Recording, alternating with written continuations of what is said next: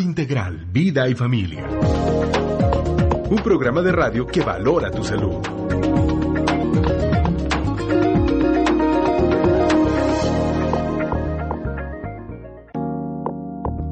Hola amigos, muy buenos días. Gracias por escucharnos esta media hora del Colegio Médico de Querétaro.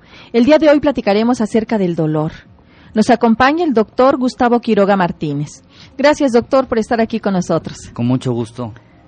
Bien, el doctor Gustavo Quiroga Martínez es egresado de la Facultad de Medicina de la Universidad Veracruzana. Hizo la especialidad de anestesiología en el IMSS de León, Guanajuato y en el Centro Médico de Occidente. Miembro activo del Colegio Médico de Querétaro desde 1991, desempeñando el cargo de tesorero en la administración actual. Miembro activo de la Federación Mexicana de Anestesiología, Asociación Civil desde 1991. Profesor adjunto en el curso de especialización de anestesiología también desde esa fecha. Evaluador externo de trabajos de investigación en el área de anestesiología en, el, en la Universidad Autónoma de Querétaro. Tiene el reconocimiento universitario en la especialidad de anestesiología por la misma universidad.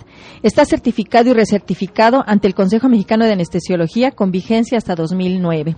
Con 20 años de experiencia laboral, tanto a nivel institucional en el IMSS como en la práctica privada. Doctor, yo creo que su currículum aquí le dejo, si no, nos llevamos los primeros 15 minutos. Doctor, muchas gracias por estar aquí con nosotros. Un tema interesantísimo. ¿Quién no ha sentido dolor? realmente es uno de los síntomas pivote para que acuda la gente, porque puede tener una muela sumamente careada, con mucho problema, pero mientras no le duele no acude al dentista. Puede tener una tumoración o una deformidad, pero si no duele, dice, no, pues no me duele. Como que el dolor es lo que obliga a que la gente nos consulte, a que acuda a ver al médico e incluso a las farmacias, ¿verdad? A, no, a, personas que atienden a las farmacias para que les quite el dolor. Doctor, ¿cuál sería el significado del dolor a través de la historia del ser humano? Mira, el término dolor, en inglés pain, deriva del latín poema, que significa pena. Desde la antigüedad la sociedad se ha preocupado del dolor y su tratamiento, y es como la enfermedad y el dolor han estado unidos a la vida durante la historia de la humanidad. Claro. Así es como en los restos prehistóricos se han encontrado signos de lesiones óseas como osteomelitis, como abscesos periodontales, seguramente muy dolorosos, y durante milenios el dolor y sus remedios fueron enmarcados en una concepción mágica de, de, la enfermedad. Por ello, aprovecharon gran cantidad de hierbas y raíces en una especie de farmacopea, donde lo eficaz se mezclaba en un aura de lo sobrenatural. Y a lo largo de 20 siglos, los médicos han enfrentado el dolor con grandes dosis de, de literatura, Solo a partir de la década de los 60 el empirismo y la ineficacia han evolucionado al refinamiento terapéutico que se obtiene del conocimiento de la fisiopatología del dolor, lo que hoy se considera inclusive una subespecialidad dentro de la anestesiología. Fíjese, doctor, que aquí, ahorita que comenta, eh, ¿cuánta gente hay que dice, oye, si te duele una muela, ponte clavo, ponte, o sea, tantos remedios, como que todo mundo eh, sabe eh, y algo que le funcionó y se va se va pasando de generación de la abuelita, ¿no? Así es, ¿verdad? Pero es porque el dolor sí nos mueve, ¿no? Sí sí nos hace simbrarnos y depende del dolor. ¿Cómo lo definiría usted, doctor? La IAS, que es la Asociación Internacional para el Estudio del Dolor, lo define como una experiencia sensorial y emocional desagradable asociada a un daño tisular existente o potencial. Entonces es una experiencia que de alguna forma el ser humano cuando la tiene, primero es imborrable, ¿va? Porque a lo mejor eh, alguien ha sentido dolor por colecistitis, por, inflamación de la vejiga, o alguien ha sentido dolor por de, cabeza, que es muy común, ¿va? Lo que lo que técnicamente en el medio médico le decimos cefalea, ¿verdad? que muchas veces deriva en migrañas. Entonces, esa sería una, una definición del dolor. Bien, doctor. Cuando algún paciente tiene dolor, qué importante es hacer una investigación, lo que llamamos semiología en medicina. ¿Qué se le tendría que investigar al dolor? Porque, pues, es que me duele, sí, pero ¿qué, tenemos que preguntar o qué los pacientes es importante que nos digan? Claro, porque muchas veces el, dolor es tan subjetivo que, por ejemplo, si usted me dice, eh, pues yo tengo dolor, o sea, ¿cómo yo lo puedo comprobar? Entonces, dentro de la disciplina de clínica del dolor, nosotros creemos que mínimo son 10 puntos los que hay que investigar. Uno sería la localización. O sea, ¿dónde, dónde, te duele? si es un dolor lumbar, un dolor torácico.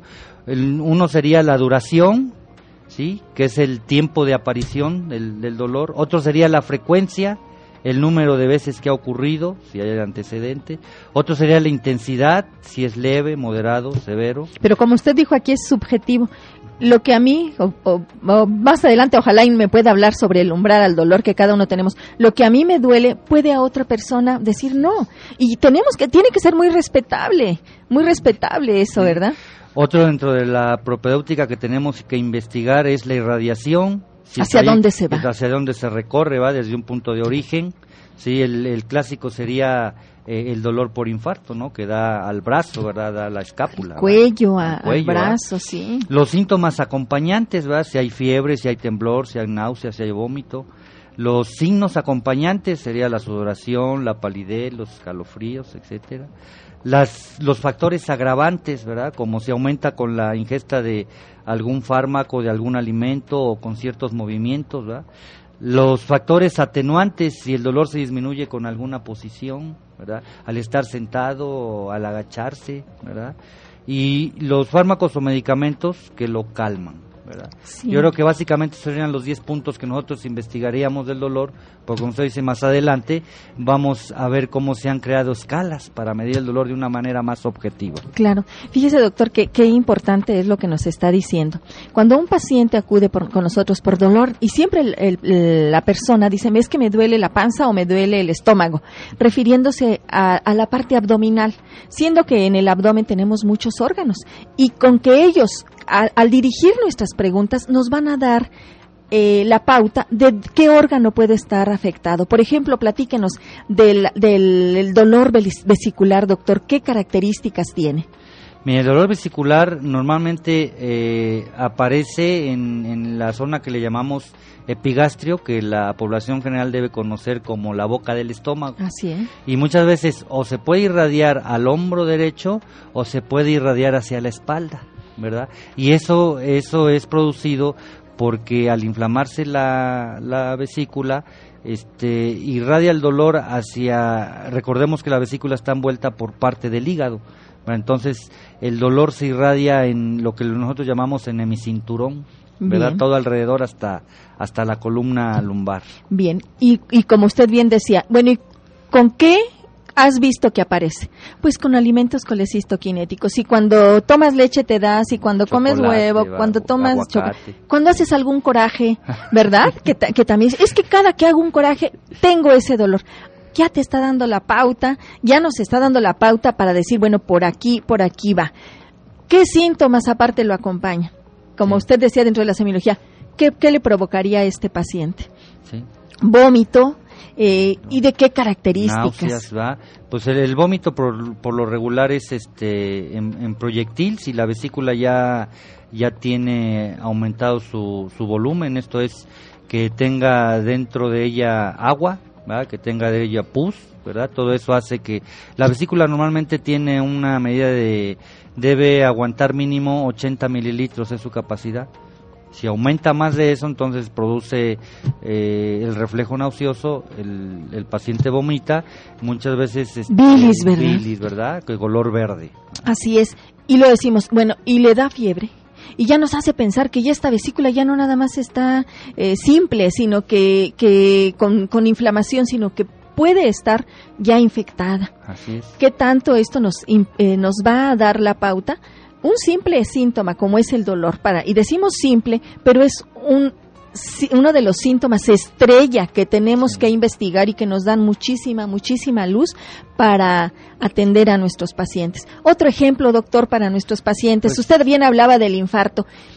¿Qué características tiene el dolor de infarto? El dolor del infarto este, normalmente aparece hacia el hombro izquierdo, es opresivo, ¿verdad? El paciente siente eh, la gente que lo ha sentido, eh, una opresión en el, en el tórax, ¿verdad? en el pecho. Sí. Y entonces el dolor se le irradia al, al hombro izquierdo y al maxilar inferior. ¿Verdad? Inclusive refieren este adormecimiento, ¿verdad? Y el paciente empieza a sentir muchas veces este disnea, lo que se lo que se conoce como falta, de, aire, ¿verdad? Y esa sensación que dice, es un dolor, doctor, que me que siento que me muero. o sea, y, la gente lo refiere eh, y, y, se pone sudoroso, ¿verdad? Se acompaña de sudoración, de sensación de ahogo, de sensación de muerte. Otro dolor, dolor, doctor. Pues el, eh, yo creo que uno de los este, más frecuentes en, en estas décadas es este, el de la migraña, ¿no? El de que eh, la cefalea que es de carácter de tipo ¿Cómo es las características del dolor el, Ese es un dolor punzante que muchas veces aparece en la región frontal, ¿verdad? En lugar de lo que conoce la gente como las sienes, ¿no? En los temporales. A veces irradia hacia el occipital el paciente tiene este velucecitas, tiene fotofobia, ¿va? llega a, este, a, molestarle demasiado la luz, tan es así que a veces no pueden abrir los ojos, por eso es que el paciente migrañoso usa lentes oscuros. Intolerancia a esa luz, que es de la mitad de la cabeza, que puede ser la más frecuente, pues las, los frontales, como usted comenta, pero también refieren que solo la mitad les duele, que no tienen tolerancia al dolor, o sea, eh, eh, ellos tienen que cerrarse al ruido, no lo, no lo toleran que puede llegar incluso a vomitar. Náusea y vómito. ¿Y este vómito les da, los relaja? ¿Este vómito disminuye el dolor? No necesariamente, no, inclusive hasta lo puede exacerbar, porque a veces que cuando hay el reflejo del vómito aumenta la presión intracraneal. Entonces les puede exacerbar inclusive la, la cefalea, ¿no? Bien. El paciente migrañoso hay que eh, tratarlo con mucho cuidado y es de mucho reto. Yo, yo conozco pacientes que tienen 20 años con la migraña, y no es un reto en clínica del dolor. La migraña no se quita tan fácil. Es por ello que hoy estamos tratando esto, de esto del dolor, doctor, porque ¿qué médico no ha atendido a pacientes? Y como decimos, es el pivote para que acudan a consulta. Qué importante es que identifiquen que el dolor es una alarma ¿Para qué? Para que le prestemos atención. Algo está sucediendo dentro de mi organismo que está pidiendo una atención, que no lo dejemos pasar. Que si, me, que si tuve un dolor ahorita y que está más o menos en el área de la vesícula, hay que atendérmela. ¿Qué es lo que está sucediendo? Así es, sí, muchas veces la tolerancia al dolor es tan alto que el paciente pues no se queja, nosotros lo vemos con los pacientes que tienen tienen problemas oncológicos, ¿va? Es un cáncer de estómago, por, por poner un ejemplo, y nunca les dio dolor.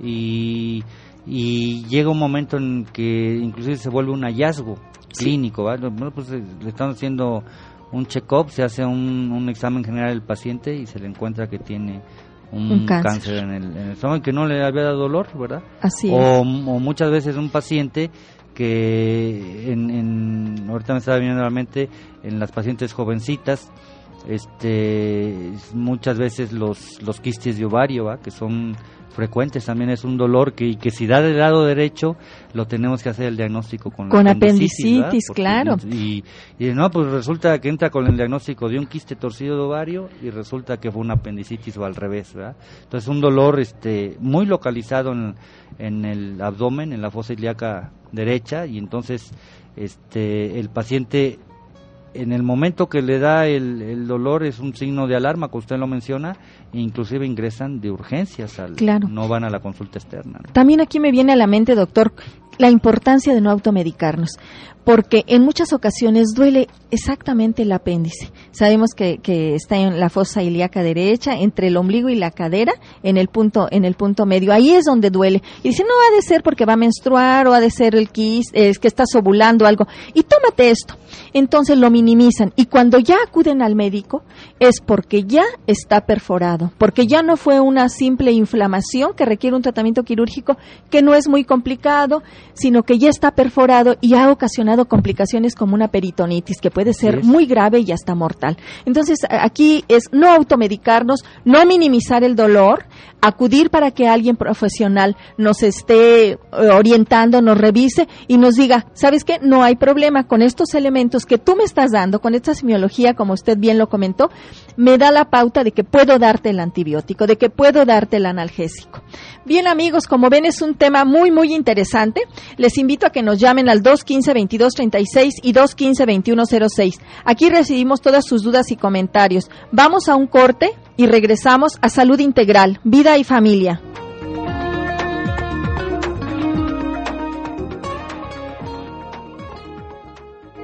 Dale la importancia que requiere tu salud. Sigue escuchando Salud Integral, Vida y Familia. Viernes de 9.30 a 10. Un programa con compromiso social. Bien amigos, el Colegio Médico invita a la comunidad médica y al público en general a la conferencia Responsabilidad Legal del Médico, dictada por el doctor Francisco Javier Urioste Vidaurri, el día 22, o sea, el día de hoy, 22 de febrero a las 20.30 horas en el auditorio del Colegio Médico de Querétaro, ubicado en Ignacio Ramírez número 10, aquí en el Centro Universitario, amigos. También les recordamos que no olviden que tenemos una página en el Colegio Médico cuya dirección es www.c.cmqro.org. Ahí pueden escuchar esta charla o las anteriores si ustedes gustan y cuantas veces ustedes gusten. Ahí nos pueden dejar también comentarios, nos pueden pedir temas, críticas, por supuesto que las recibimos porque pretendemos que este sea el mensaje de que la gente se vuelva crítica, de que la gente se vuelva corresponsable en lo que pasa y nos pida en qué quieren, qué, qué, temas quieren que tratemos. Les recuerdo que estamos platicando con el doctor Gustavo Quiroga Martínez, médico anestesiólogo, nuestro tema, el dolor. Doctor Quiroga, ¿cómo clasificaríamos el dolor? Bueno, pues e, esta pregunta es muy importante porque podríamos clasificarlo de acuerdo a su tiempo de evolución, lo podríamos clasificar de acuerdo a su fisiopatología y lo podríamos clasificar según su intensidad. Y aquí es importante tocar este, eh, puntos de mucha clasificación importantes porque según su evolución podemos clasificarlo en dolor agudo o dolor crónico. El dolor agudo inicia repentinamente y es de corta duración, puede durar segundos, minutos y generalmente desaparece cuando la afección que lo causó entra en una fase de remisión. Mucha gente tiene la idea de que el dolor agudo es el dolor grave y no precisamente. precisamente, así es, porque, por ejemplo, ponía al principio el dolor de una muela secundaria, una caries, es un dolor agudo y no, es de muerte, ¿verdad? Claro, pero es por la duración, por cómo se presenta intempestivamente, bruscamente. El dolor agudo, eh, este tipo de dolor es provocado por la estimulación nociva de estructuras somáticas o viscerales profundas o por el funcionamiento anormal de alguna víscera o de algún músculo. El dolor crónico es de característica persistente, puede durar varios días, varias semanas, y es aquel que se prolonga por más de tres meses. Aquí hay una predominancia de signos vegetativos que se traducen en alteraciones del sueño, falta de apetito, estreñimiento o depresión. A eso se refiere los signos vegetativos. Así eso se refiere. Cuando ya una persona tiene ese dolor, crónico, ya le va afectando en su sueño, en su, en su vida diaria, va, va a estar interfiriendo ese dolor crónico. Y ese dolor crónico no debe suceder, no debe suceder porque yo creo que actualmente tenemos un arsenal de fármacos en donde pues ya la, la dipirona tiene su lugar, pero tenemos otros fármacos dentro de eh, los que se manejan que pueden combatir el dolor de cualquier tipo. Claro. El ser humano ya no tiene que sufrir dolor. Yo creo que es bien importante, doctor, que, que tengamos muy presente esto.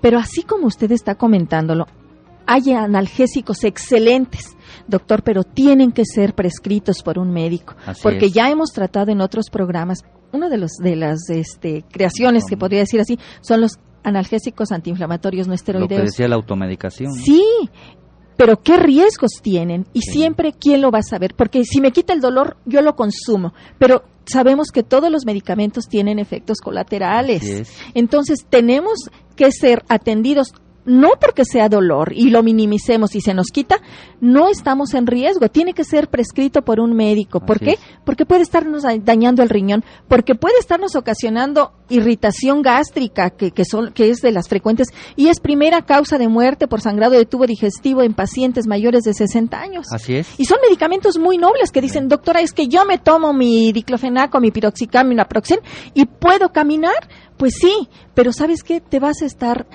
afectando estos órganos. sí. Y hay otros medicamentos que lo sabemos y que no, sí también te van a quitar el dolor y que no te van a estar provocando molestias. Doctor, nos está hablando la señora Vargas de la colonia Carretas y nos dice que lo- nos felicita por, por el programa. Sí. Pide que sea de una hora, pues nosotros también queremos. Se lo agradezco, de verdad, este, estos comentarios mm, han sido repetitivos y esto nos habla del interés. Muchas gracias, señora Vargas. Doctor, entonces estamos en la En la clasificación. del dolor. Otro, otra clasificación del dolor, ahorita describimos de acuerdo a su evolución en agudo y en crónico. De acuerdo a su fisiopatología, o sea, cómo se desarrolla, porque muchas veces la población en general oye estos términos y por eso tuve especial interés en mencionarlos.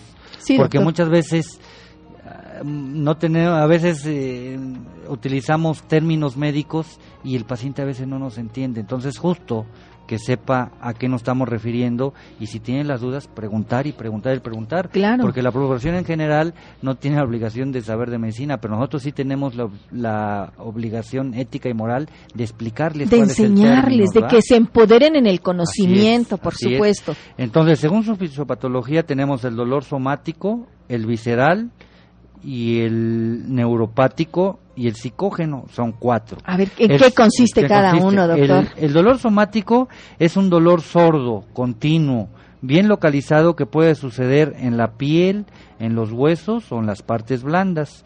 Un ejemplo sería el que poníamos al principio, el dolor de dientes. Oiga, doctor, y podríamos hablar también de dolor somático, aquel en el que eh, la paciente esté muy tensa, ¿sí? con muchas preocupaciones, que no haya dormido y que se, y aqueje mucho dolor a nivel del cuello. ¿verdad? Y que diga, es que tengo un dolor importante. Es- está su orga- sus órganos respondiendo a ese estímulo, esa preocupación, a ese no dormir, con dolor de tensión. Así está somatizando. O sea, el cuerpo está reflejándome la angustia que se tiene. Así es. Doctor, El- tenemos otras llamadas. Ah, ¿Cómo ve usted? Dice, en las farmacias siempre están recetando para el dolor. ¿Y eso es peligroso? O sea, la gente acude por dolor Sí. y ahí les automedican. Ya lo comentábamos, ¿verdad, doctor? Sí, es peligroso porque, de hecho, lo vamos a aplicar más adelante en las escalas del dolor, porque muchas veces el, el, este, eh, la persona que está en una farmacia no está facultado, ¿verdad? A menos que se ostente como médico a prescribir medicamentos del dolor. Entonces, muchas veces le llega un representante del laboratorio y dice, pues este es para el dolor muscular, y entonces lo, lo prescriben en forma Indiscriminada, claro, claro. Y sin, ni sin una autoridad de conocimiento, que eso es lo peligroso. Ya lo comentábamos, puede llegar una persona y, le- y decir, me duele el estómago, y ellos como, como personas que atienden, como empleados, pues no tienen el conocimiento médico. Entonces, ¿qué le duele el estómago? Ah, tómese esto. Y pueden estar enmascarándonos un cuadro de una apendicitis que, que puede ser simple y complicarse, como lo decíamos. Tenemos otra llamada de la señora Lupita Hernández de la colonia Menchaca. Dice, ¿qué puede tomar para el dolor del tobillo? Porque siempre únicamente se ha puesto fomentos calientes y cuando le duele siente un calor muy fuerte. Sí. ¿Qué le Yo creo que recomendaría ahí, mire, la recomendación y muy respetuosa, y un dolor de tobillo, pues este, lo puede dar una artritis, lo puede dar un aumento del ácido úrico. Yo creo que la aconsejaría a la señora es de que consultara a su médico de confianza y que él explorara. Sería yo muy irresponsable si le dijera acá, este, tómense X fármaco, ¿no? Porque yo no la estoy viendo físicamente. Pero hay que hacer una exploración porque a lo mejor necesita unos exámenes de laboratorio que determinen por qué le da ese dolor en el tobillo, ¿no? Sí, y aquí, por lo que nos dice la paciente eh, o la señora Lupita, es ya ya es crónico, ¿no? O sea, Sí, ya ya, recu- ya ha un recurrido al calor. rojo. Ya ha recurrido al calor, que también pudiera, este, en algunos está indicado el calor o está indicado el frío, pero sí de verdad es importante revisarse. Mm, hay analgésicos, doctor, que no ocasionan daño, que son nobles y que pudiera, por lo pronto, ¿cuál le podría recomendar sin que, sin que se quede como una, una posología para que la tome, siempre y cuando sea después valorada, pero para calmarle un poquito el dolor? ¿Qué pues, medicamento le pone? el piroxicam, no sé si... O paracetamol. el paracetamol que es para el dolor, ¿verdad? Pero él lo que acude con su médico. Nos llega otra llamada de Miriam Hernández de la, de la colonia Misión San Carlos. ¿Cuáles serían los síntomas del dolor del riñón, doctor? Fíjese qué interesante pregunta. Mire, el, dolor del riñón por lo regular eh, es en la región lumbar. O sea, la espalda baja. En la espalda baja, exacto. Y normalmente ese dolor es tan noble, valga la connotación, porque se manifiesta al estar eliminando eh, la orina. Por lo regular el paciente se acompaña de ardor al orinar, se acompaña este, con inflamación de, de, todo el trayecto de la, de la vía urinaria, pero el signo principal, el síntoma principal es dolor en la región lumbar o espalda baja. Fíjese, doctor, que aquí, aquí me recuerda a uno de mis maestros que decía, la vejiga grita lo que el riñón calla. Así es. Las cistitis son muy escandalosas. Se caracterizan por dolor al orinar, por ardor, por orinar este, poca cantidad y frecuente, lo que conocemos como, poliacuria, por tenemos, tenesmo vesical, es decir, que, que, no quedan satisfechos y sienten el deseo de, de estar orinando constantemente. Sabemos que la orina se está produciendo, pero en muchas ocasiones la gente confunde el dolor del riñón con el dolor lumbar el dolor de la columna, ¿verdad? Y de todas sus estructuras y creen que es el dolor. Sin embargo, no olviden que así como lo dicen, lo que la vejiga grita, el riñón calla. Ese riñón puede tener una infección y no darnos tanta molestia. Y si tenemos un dolor, bueno, pues hay que hacer caso y que un médico nos diga, es por una lumbalgia o por un dolor a nivel lumbar o es por, por una, un problema de, de riñón. Ahora, si estamos hablando de piedras, doctor, esto sí es sumamente alarmante y es una urgencia que el paciente le angustia también mucho. Sí, eso ya se llama cólico renal, ¿verdad? Ya es un es un dolor que se vuelve una urgencia, ¿verdad? Porque es un dolor que no se le quita al paciente y es un dolor que siente que se muere. Bien, doctor. Bueno, entonces dentro de la fisiopatología también tenemos el dolor visceral que puede ser producido por un mecanismo como infiltración, compresión, distensión, tracción o isquemia en las vísceras principalmente se describe como profundo y opresivo y un ejemplo sería el, el dolor que mencionábamos por afección hepática o biliar. Doctor, ¿Cuáles son las escalas de la medición del dolor? Yo no quiero que esta pregunta se nos quede aquí. ¿Cómo medimos el dolor? Nosotros hemos, eh, bueno, no nosotros, sino la IAPS, que es la que encargada a nivel internacional de estudio del dolor, ha hecho varias escalas porque y sobre todo nos enfrentamos a escalas en donde el niño no nos puede explicar el dolor. Entonces tenemos la escala verbal simple, que le, interrogamos al paciente, su dolor es ausente, es leve, es moderado, es intenso. Las escalas numéricas, que son del 0 al 10 o del 0 al 100, en donde decimos al, al paciente, del 0 al 10, dígame cómo es su dolor, es un 8, es un 9, es un 7. Y solo el paciente puede decir el número, por supuesto. Ya lo estamos este, tipificando, ¿verdad? Y cuando le damos algo también lo podemos medir. Bueno, usted lo tenía hasta el 10 y ahora, ¿cómo lo tiene? O cuando exploramos, bueno, usted a usted le duele con alguna maniobra y hasta aquí, hasta dónde subió. O sea, es, interesante esta medicina. La escala visual análoga, que la conocemos como EVA, también este lo describe. La escala de expresión facial, que esta normalmente es en los niños. Al niño le decimos que nos señale con su dedito, de acuerdo a la carita, cómo, cómo siente su dolor. Y la escala visual frutal análoga, que es por frutas ¿verdad? Entonces aquí están todas las frutas, a las frutas les ponemos un número y en el número el niño dice este dónde le duele. Aquí tenemos que la sandía es el número 10, es el dolor máximo, ¿no?